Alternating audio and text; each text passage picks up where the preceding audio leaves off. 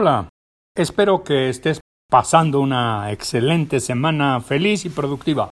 Eh, hoy veremos la técnica 7 del programa para incrementar la felicidad y le he llamado la base estable segunda parte.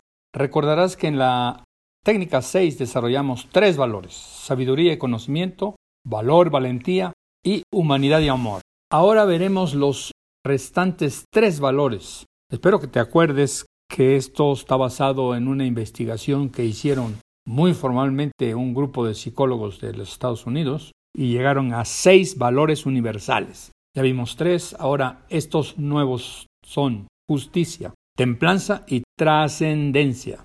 Recordando que estos seis valores son considerados universales por el grupo de psicología positiva, los científicos de la felicidad, explicados por Martin Seligman en su magna obra La auténtica felicidad sumamente recomendable. El punto en el que estamos consiste en aceptar que se llega al valor a través del desarrollo de fortalezas. Veamos uno por uno los tres valores y por supuesto las fortalezas con las cuales podemos conseguir que ese valor sea parte de nuestra conducta. Justicia.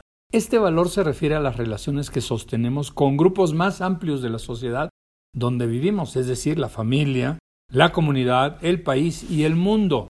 Las fortalezas que hemos desarrollado o que debemos desarrollar para este valor son civismo, deber, trabajo en equipo y lealtad. Se trata de ser un compañero de equipo leal y dedicado, alguien a quien le gusta colaborar y se dedica a la parte que le corresponde. Pone por delante los intereses del grupo, aunque difieran de su propio interés. Respeta a quienes lideran el grupo y aporta ideas para su mejor funcionamiento.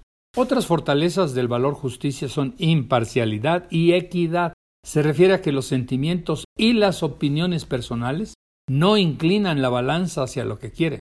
Es capaz de escuchar a los demás para integrar sus opiniones y dejar de lado sus propios prejuicios, tratando con igualdad a todos, especialmente con aquellos que no le caen bien. Ahí está el valor de la fortaleza. Una fortaleza más es la del liderazgo cultiva la capacidad de organizar al conjunto asegurando que se logran los objetivos grupales, a la vez que mantiene una buena relación entre todos ellos. Se inspira en modelos como el de Nelson Mandela, capaz de perdonar a sus enemigos para lograr objetivos de nivel superior.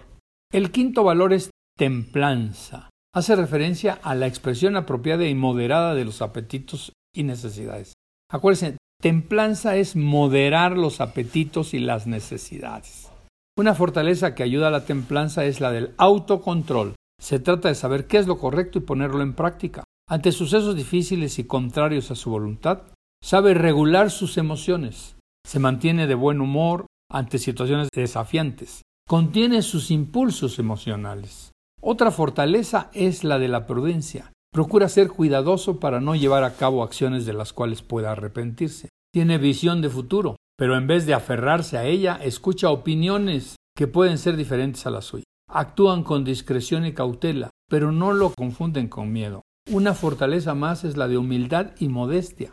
No pretenden ser el centro de atención, esperan a que sus resultados resuenen en su nombre. Se comportan con sencillez. sexto y último valor que nos propone la psicología positiva es la trascendencia. Martin Seligman nos dice, al hablar de trascendencia, me refiero a las fortalezas emocionales que van más allá de la persona y nos conectan con algo más elevado, amplio y permanente, con otras personas, con el futuro, con la evolución, con lo divino o el universo. Las fortalezas para llegar a la trascendencia son disfrute de la belleza y la excelencia, la gratitud, la esperanza, el optimismo y la previsión, la espiritualidad, propósito, fe y religiosidad, el perdón y la clemencia, la picardía y el sentido del humor, el brío, la pasión y el entusiasmo. Es un abanico muy amplio de fortalezas para llegar a la trascendencia. Pero esto nos indica el enorme trabajo personal que implica vivir de acuerdo con este valor. Desde el disfrute de las cosas pequeñas hasta la excelencia de lo magnánimo que nos rodea y la capacidad de expresar gratitud por las buenas obras y cosas a nuestro alrededor.